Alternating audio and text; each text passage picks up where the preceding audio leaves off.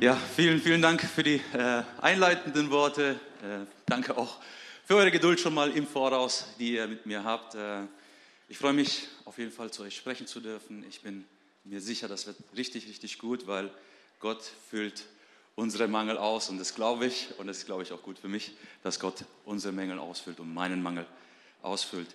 Nichtsdestotrotz äh, möchte ich für die Leute beten, die krank geworden sind, weil äh, genau, die sind auch wichtig. Wir sind Teil, wir sind alle zusammen unterwegs und äh, lasst uns doch mal noch gemeinsam die Augen schließen.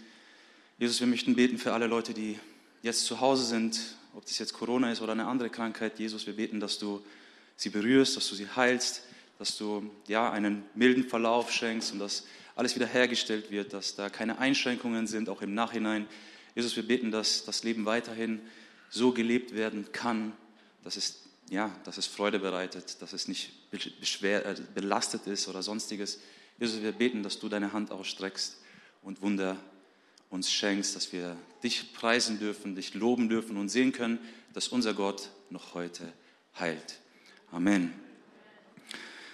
Ja, äh, wurde schon gesagt, äh, ich äh, habe heute Morgen ein paar Gedanken zusammengefasst. Wir befinden uns in unserer Predigtreihe Kultur des Himmels und ein paar einleitende Worte dazu, wieso eigentlich diese Predigtreihe, warum diese Predigtreihe Kultur des Himmels. Und als Leiter und Pastoren haben wir uns ein, unter anderem die Frage gestellt, wie sind wir eigentlich als Kirche miteinander unterwegs?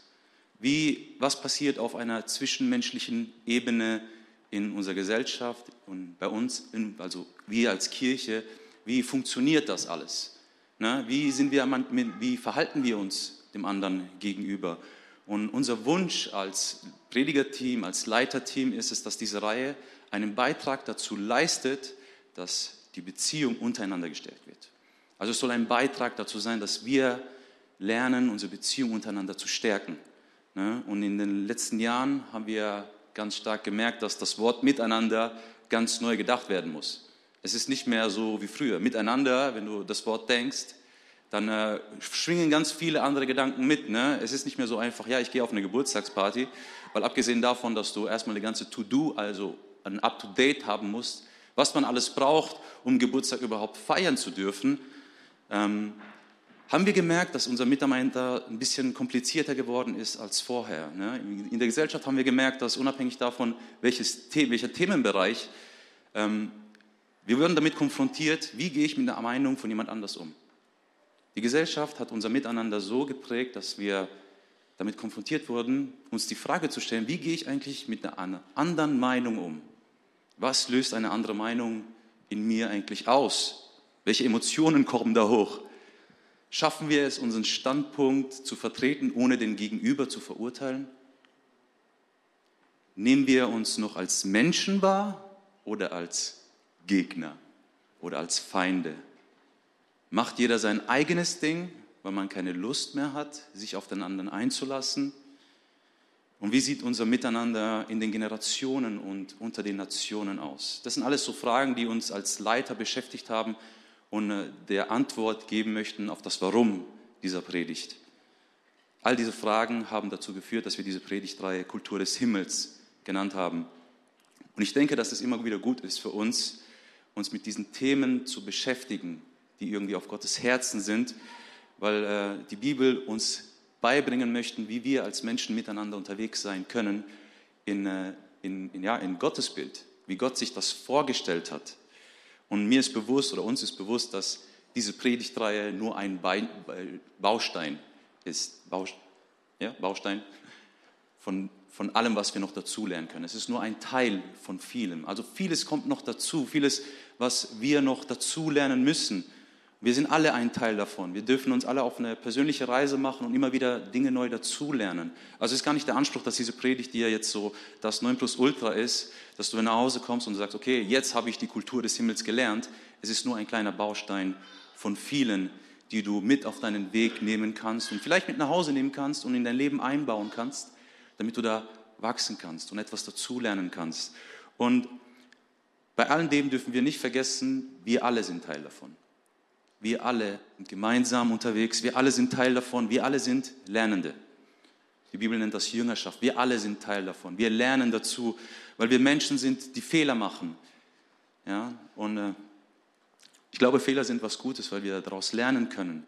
Ich weiß, unsere Gesellschaft ist sehr, sehr ähm, ja, von der Industrialisierung geprägt, dass, oder, oder unser Schulsystem auch, geht eigentlich davon aus, dass es wichtiger ist, keine Fehler zu machen, anstatt überhaupt was zu lernen, weil wer kennt es nicht, ne? wenn du eine Prüfung hattest oder damals in der Schule warst, dann hast du versucht, alles Mögliche auswendig zu lernen, aber sobald der Test abgeschlossen war, war wichtiger für dich, keine Fehler gemacht zu haben, als überhaupt was dazugelernt zu haben. Deswegen sind Fehler eigentlich was Gutes, dass wir lernen aus unseren Fehlern. Fehlern, die, die wir in der Vergangenheit gemacht haben, können unsere Zukunft positiv gestalten. Und wir Menschen sind auf dem Weg, Jesus ähnlicher zu werden. Und ich glaube, das ist so ein bisschen unser Anspruch als Kirche, dass wir sagen, hey, wir möchten Jesus ähnlicher zu werden, äh, wir möchten Jesus ähnlicher werden mit einer menschlichen Fehlerquote, die in Ordnung ist, weil wir daraus lernen möchten. Und vor allem wir Prediger, uns ist bewusst, wir sind nicht die Oberlehrer, auch wenn wir manchmal mit äh, hebräischen Wörtern uns um uns schmeißen und einen schönen Eindruck hinterlassen. Es wird übrigens noch einer kommen. Aber ähm, wir sind nicht die Oberlehrer, wir sind auch Teil davon. Wir sind nicht die Besserwisser, nein, wir sind alle in einem Boot. Ne? Wir sind alle gemeinsam unterwegs. Und letzte Woche haben wir gehört, dass den Wert, den wir vorgestellt hatten, der Wert der Liebe war. Und falls du diese Predigt verpasst hast, dann möchte ich dich einladen, das zu wiederholen, das nochmal nachzuhören, weil ich bin mir hundertprozentig sicher, das wird dein Leben ein Stück weit bereichern. Und heute werden wir uns dem Thema Demut stellen. Demut. Und an dieser Stelle stoßen wir auf die erste Schwierigkeit, denn äh, also ich glaube, das geht so ein bisschen durch die ganze Reihe durch, das Thema Vertrautheit. Ja, es sind so Schlagwörter, schon letzte Woche haben wir gehört, Liebe, okay, kenne ich schon. Ne? Äh, Demut ist so ein vertrautes Thema und es kann unter Umständen so aussehen, dass du schon länger in der Kirche unterwegs bist, vielleicht bist du schon in diesem, ja, in diesem Umfeld geboren und aufgewachsen und bist so zehn Jahre lang unterwegs und das ist alles gut so, doch Vertrautheit, sei es jetzt bei der Predigt oder wenn du mal anfängst, dich hinzusetzen und die Bibel zu lesen, dann macht Vertrautheit Folgendes mit uns. Es nimmt uns mit auf eine Reise.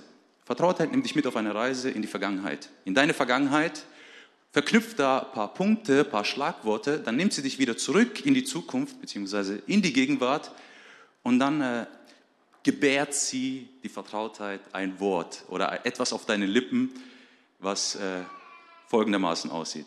Das kenne ich schon alles. Erwischt, oder? Ne? Liebe, Demut, ne? kenne ich schon alles, alles schon mal gehört. Und äh, ich möchte uns alle nochmal einladen, uns auf Gottes Wort einzulassen. Ich möchte uns alle nochmal einladen, eine Offenheit Gott gegenüber mitzubringen und ihm sagen zu lassen, hey, was möchtest du mir eigentlich sagen? Was möchtest du mir beibringen? Was ist die Stelle, was gerade bei mir gerade dran ist, wo ich etwas dazulernen kann, wo ich einen Baustein hinzufügen kann in meinem Leben, um dir etwas ähnlicher zu werden? Und ich möchte nochmal beten kurz und sagen, Herr, Herr, Herr, lehre du uns. Herr, lehre du uns. Öffne du uns die Augen, um das zu sehen, was du uns zeigen möchtest. Herr, öffne du unsere Ohren, damit wir das hören, was du zu uns sprechen möchtest. Herr, wir stehen hier vor dir, demütig und sagen, lehre du uns, weil wir brauchen dich. Und ausschlaggebend für unser Leben, ausschlaggebend für unser Leben ist die Vorstellung, die wir Menschen über das Leben haben. Unsere Vorstellung vom Leben ist in der Regel geprägt von einem Dreiklang. Ich habe leider nicht so viele äh, Slides, die ich dabei habe, deswegen versuche das ein bisschen mit mir vorzustellen, so bildlich. Okay? Wir haben einen Dreiklang, der unser Le unsere Lebensvorstellung bestimmt. Und der ein, das ein, die eine Ecke ist unser Gottesbild. Unser Gottesbild bestimmt, wie wir unser Miteinander mit Gott gestalten. Dann haben wir unser Selbstbild. Unser Selbstbild bestimmt den Umgang mit uns selbst. Und unser Weltbild bestimmt den Umgang mit unserer Umwelt. Und Demut würde ich persönlich in die Mitte von diesem Dreiklang einordnen. Weil Demut ist so Dreh- und Angelpunkt von allem, wie wir unser Miteinander gestalten. Und ich glaube, dass wir heute ein bisschen mitnehmen können, was ich damit eigentlich meine. Und Achtung, jetzt kommt der hebräische Begriff. Der hebräische Begriff äh, von Demut wird Anava ausgesprochen. Und im biblischen Kontext beschreibt Demut die Haltung des Geschöpfs gegenüber seinem Schöpfer. Die Haltung des Geschöpfs gegenüber seinem Erschöpfer, seinem Gott. Und ich frage mich so, was bedeutet das? Und eine Möglichkeit könnte sein, lebe das Leben, lebe du das Leben, das Gott sich für dich gedacht hat. Berücksichtige aber dabei, dass Gott es besser weiß als du. Lass mich das nochmal wiederholen. Lebe das Leben, das Gott sich für dich gedacht hat. Berücksichtige, berücksichtige aber dabei, dass er es als Schöpfer und Architekt und alle anderen Adjektive, die du mit Gott in Verbindung bringst, er weiß es besser als du und ich. Und das ist so ein bisschen die Beschreibung von Demut in der Bibel. Also es geht gar nicht darum, irgendwie so geknickt und äh, gedrückt irgendwie durchs Leben zu gehen und diese Art, diese externe Darstellung von Demut irgendwie in der Kirche am Sonntag, weißt du, kennt ihr das so? Am Sonntag komme ich in die Kirche und dann bin ich so gedemütigt, aber unter der Woche, dann vergesse ich das. Also es geht gar nicht darum, so etwas Externes darzustellen, sondern um eine Haltung, die wir innerlich haben, die wir vor Gott haben und vor unseren Mitmenschen. Und wieso sagen wir, dass Gott es besser weiß als wir? Weil ich bin davon überzeugt, dass Gottes Aussichtsplattform auf das Leben eine viel, viel höhere ist als meine. Und vielleicht kannst du da mitgehen. Ja? Vielleicht kannst du mitgehen, vielleicht auch nicht, aber das ist auch okay, wenn du nicht mitgehen willst. Gottes Aussichtsplattform auf das Leben ist viel, viel höher als meine. Man kann sagen, dass seine Perspektive eine ganz, ganz andere ist als meine und deine. Und deswegen können wir sagen, hey, ich möchte von deiner Perspektive lernen. Ich möchte von deinem Aussichtspunkt etwas mitnehmen, was mein Leben bereichert. Ich möchte von dir lernen. Und ich glaube, wir dürfen alle von ihm leben, lernen. Wir dürfen in seine Vorstellung vom Leben hineinwachsen. Wir dürfen in etwas hineinwachsen, was Gott sich für mich und dich gedacht hat. Und dafür ist der Schlüssel Demut. Gottes Selbst, Gottesbild, Selbstbild und Weltbild, meins, darf ich dem von Gott anpassen. Ich darf mein Gottesbild ihm anpassen. Welches Gottesbild, wie er sich selbst vorstellt, dieses Bild darf ich annehmen. Und ich hatte letztes Mal schon gesagt, hey, wir als begrenzte Gefäße Mensch, die nur eine begrenzte Kapazität haben, Aufnahmefähigkeit haben, wir haben echt viel zu lernen von Gott. Weil wir können die Fülle Gottes gar nicht greifen. Und das ist eine Lebensaufgabe. Und ich lasse mich so sagen, Leben ist nicht nur beschränkt auf das irdische Leben, sondern auf die Ewigkeit hinaus. Wir dürfen jetzt schon Stück weit immer mehr und immer besser Gott kennenlernen. Und dieses Gottesbild, dieses so unendliche Gottesbild, das dürfen wir für uns annehmen und lernen. Und das genauso äh, ist es wichtig für unser Selbstbild. Was sagt Gott eigentlich über mich, was ich bin? Und genau dasselbe gilt auch, dasselbe Prinzip. Ich darf immer mehr lernen, wie Gott mich sieht, wie Gott dich sieht, wie Gott das Miteinander, die Menschheit sieht. Und da dürfen wir hineinwachsen. Und natürlich auch das Weltbild, das dürfen wir nicht vergessen. Wie sieht Gott die Welt, die Schöpfung, die er erschaffen hat? Und wie dürfen wir uns darin bewegen? Und, und all diese Bilder für uns anzunehmen, ist der, ist der Schlüssel dafür Demut. Wir dürfen demütig sein, weil Gott es besser weiß als ich und du. Und sagen, okay, du weißt besser als ich, lehre du mich, welche Bilder und Vorstellungen du hast damit ich in etwas hineinwachsen kann, das du dir für mich gedacht hast.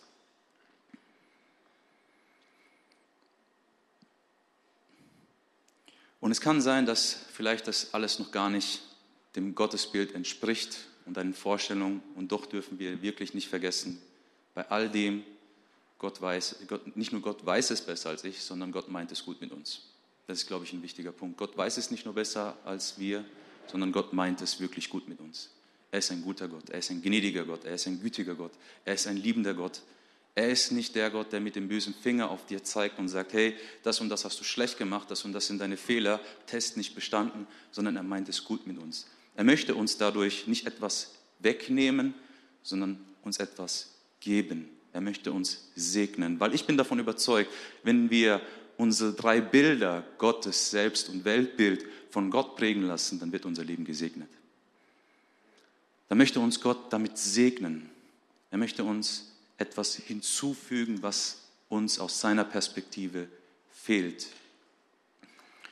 Fragst du dich nicht manchmal auch, lebe ich wirklich das Leben, wie es eigentlich gestaltet ist? Wie es eigentlich sein sollte? Lebe ich eigentlich das Leben, wie es eigentlich aussehen sollte? Und ich glaube, allein, dass man sich als Mensch diese Frage stellt, zeugt davon, dass da ein Architekt dahinter steht, der eine ganz andere Meinung hat als wir. Demut hilft uns dabei, eigene und vielleicht auch ungesunde, also den Menschen schadenden Vorstellungen abzulegen und es von Gott hinterfragen zu lassen und in das hineinzuwachsen, was er uns, was er uns geben möchte. Also es geht gar nicht darum, sich, wie gesagt, klein zu machen, gebeugt durch das Leben zu gehen, sich unterdrücken zu lassen oder sonstiges. Es geht darum, um eine Haltung einzunehmen Gott gegenüber.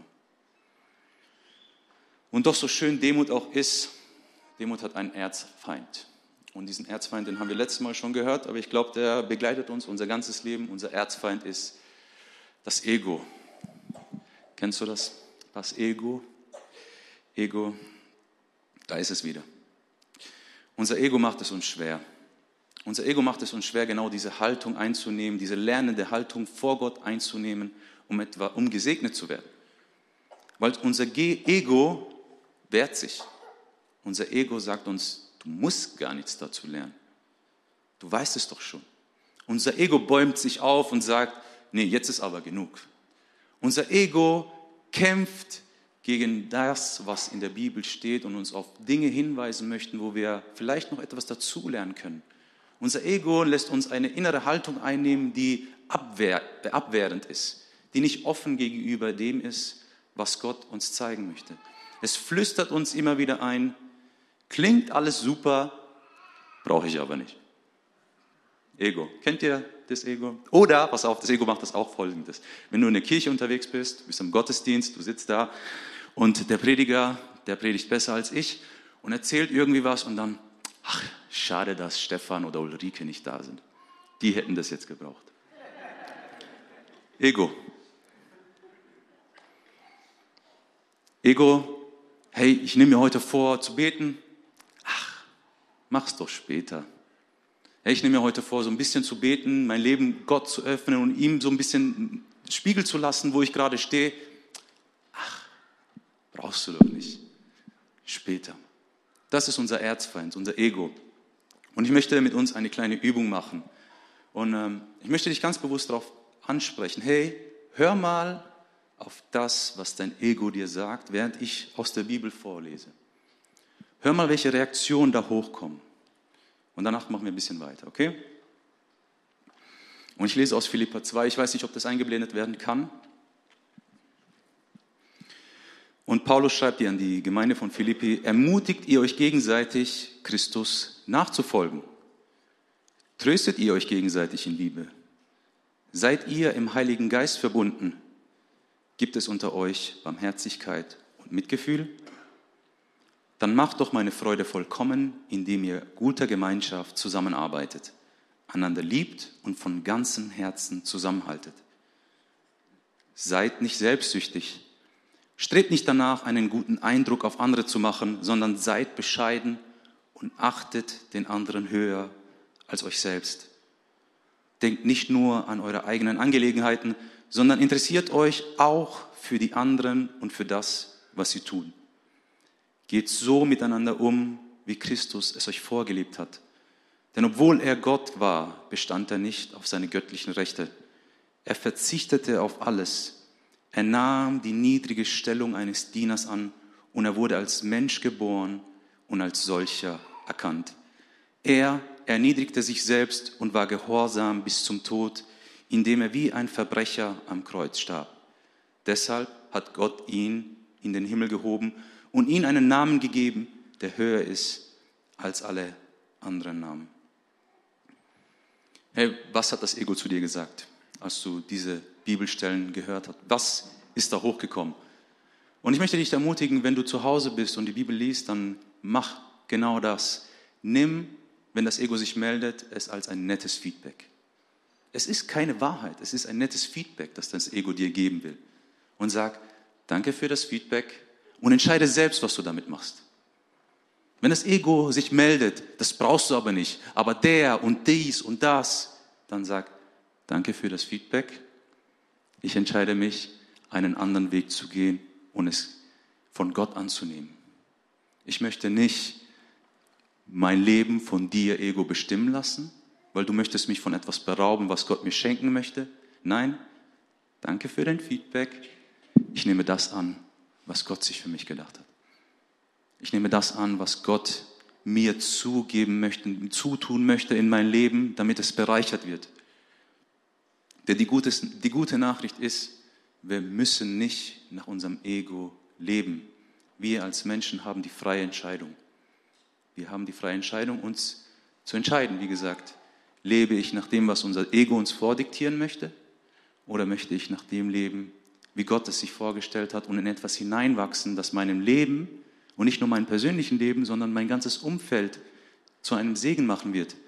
Denn Demut ist der Schlüssel zur Einheit. Demut ist der Schlüssel, um das zu vereinen, was getrennt wurde. Demut ist der Schlüssel, um das zusammenzuführen, was auseinandergerissen wurde. Demut ist der Schlüssel, der Kultur des Himmels hier auf Erden möglich macht. Demut schafft Einheit, wo keine Einheit möglich scheint. Denn Einheit entsteht da, wo wir eben nicht selbstsüchtig sind, nicht danach streben, einen guten Eindruck auf andere zu machen, sondern bescheiden sind und die anderen höher achten auf uns, als uns selbst. Einheit entsteht da, wo wir nicht auf unsere eigenen Angelegenheiten denken, sondern auch an das Recht des anderen und an ihnen interessiert sind, was sie tun, was sie betrifft, was sie denken und was sie brauchen. Einheit entsteht da, wo wir nicht nur auf unser Recht und unsere Wahrheiten bestehen, sondern auch einander zuhören, aufeinander zugehen und versuchen, den Gegenüber zu verstehen, auch dann, wenn man nicht anderer Meinung ist, den anderen nicht zu verurteilen. Demut ist der Schlüssel der Einheit. Und ich möchte uns eine Frage stellen. An welcher Stelle meldet sich bei dir das Ego und wo kannst du Schritte gehen, um in das hineinzuwachsen, was Gott sich für dich vorgestellt hat? Wo kann ich dem Vorbild Jesu folgen? Und bei Jesus ist der größte Akt der Demut, den wir in der Weltgeschichte gesehen haben, so weit, hat so weit geführt, dass Dinge, die untrennbar schienen, zusammengeführt wurden. Jesus, wir haben gelesen, Jesus selbst hat als König, als Schöpfer, als Gott stand er auf der höchsten Stufe. Jesus stand auf der höchsten Stufe und etwas, was getrennt war, er, Gott und die Menschheit. Sein Akt der Demut hat ihn dazu geführt, Schritte zu machen in Richtung Menschheit. Und nicht nur drei Stufen, sondern noch ein paar Stufen mehr.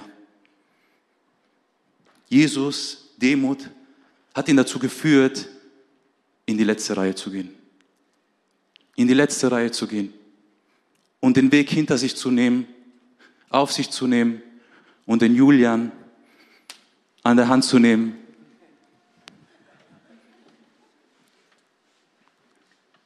Und ihn wieder zurückzuführen. Zurück nach Hause. Ins Haus des Vaters. Und zu sagen, wir sind nicht mehr getrennt.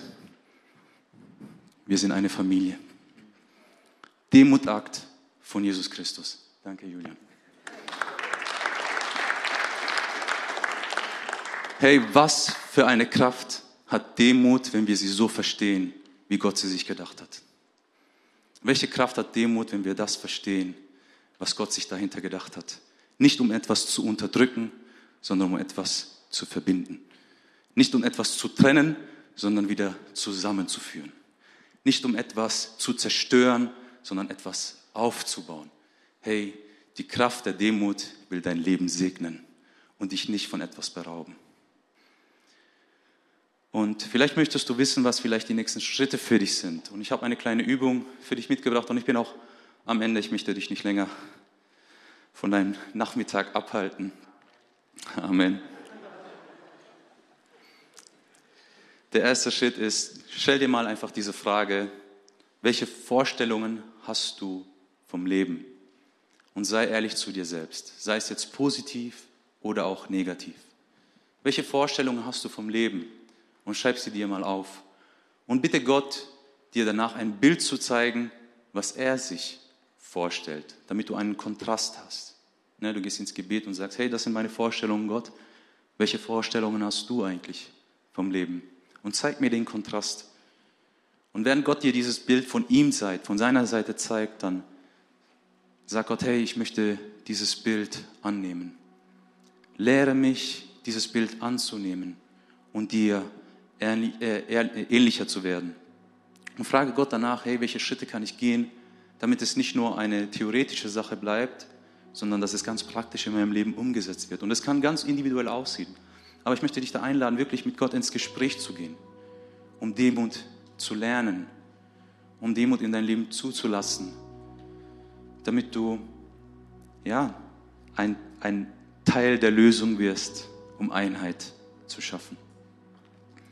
Und am Ende gehst du nochmal ins Gebet und bittest Gott noch einmal dir zu zeigen, wie sehr du eigentlich von ihm geliebt bist. Weil es geht gar nicht darum, auf deine Fehler hinzuweisen, sondern ja, es dem Vater gleich zu tun. Wie unser himmlischer Vater es gleich zu tun. Und ich möchte zum Schluss beten.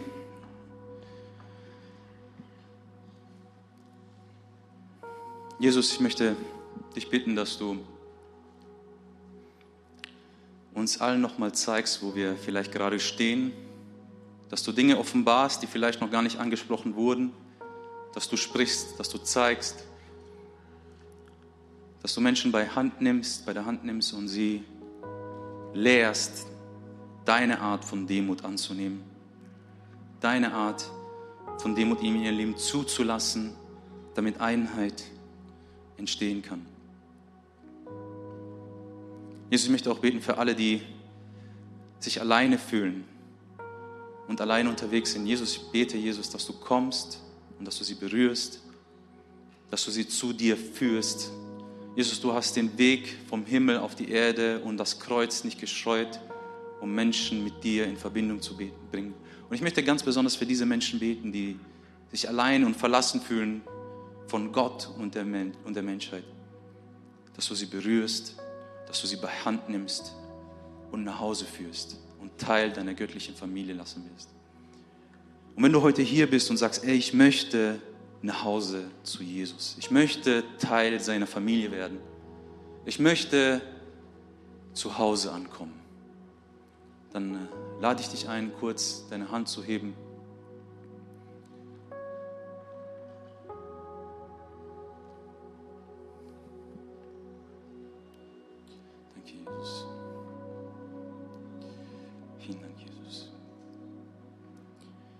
Jesus, du siehst die Hand, die gehoben wurde, ob das jetzt hier ist oder auch zu Hause am Bildschirm. Jesus, ich bitte, dass du noch einmal ganz stark diese Person berührst und dass du ihr Mut gibst, Schritte zu gehen, die auf dich zugehen. Eine Entscheidung zu treffen, sich mitnehmen zu lassen nach Hause. Und ich segne uns als Kirche, ich segne uns als Gesellschaft, ich segne uns als Stadt im Namen des Vaters des Sohnes und des Heiligen Geistes. Amen.